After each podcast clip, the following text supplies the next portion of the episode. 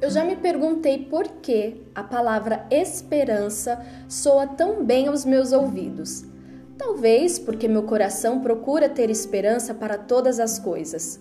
Coisas corriqueiras, coisas permanentes, tudo o que acontece na minha vida gira em torno da esperança.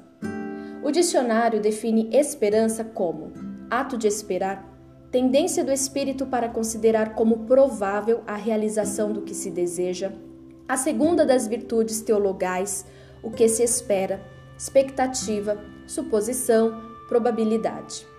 Eu leio no livro sagrado que agora, pois, permanecem a fé, a esperança e o amor. 1 Coríntios 13, 13. A esperança me faz viver acreditando no amor. São por esses motivos e outros que o meu blog se chama Esperança. O meu Instagram também se chama Esperança, Minha Esperança. O meu canal no YouTube também tem o mesmo nome, Minha Esperança. Tudo sem cedilha, então fica tudo Minha Esperança. Mas eu coloquei Mi de Miriam, Mi de minha e Esperança porque é a minha palavra preferida. E eu desejo que todos tenham esperança.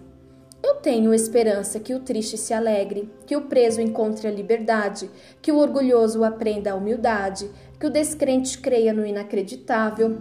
Eu me esforço para que a esperança seja minha aliada, para eu continuar sendo a Miriam que procura viver o propósito para o qual eu fui criada.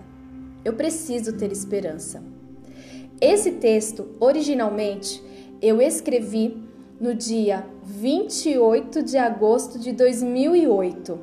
Já se passaram mais de 10 anos e esperança continua sendo a minha palavra preferida e sempre será. E hoje eu estou compartilhando com você porque é minha esperança. Não tenho cedilha nas redes sociais, então fica minha esperança, mas é mi de Miriam, mi de minha. E esperança de esperança.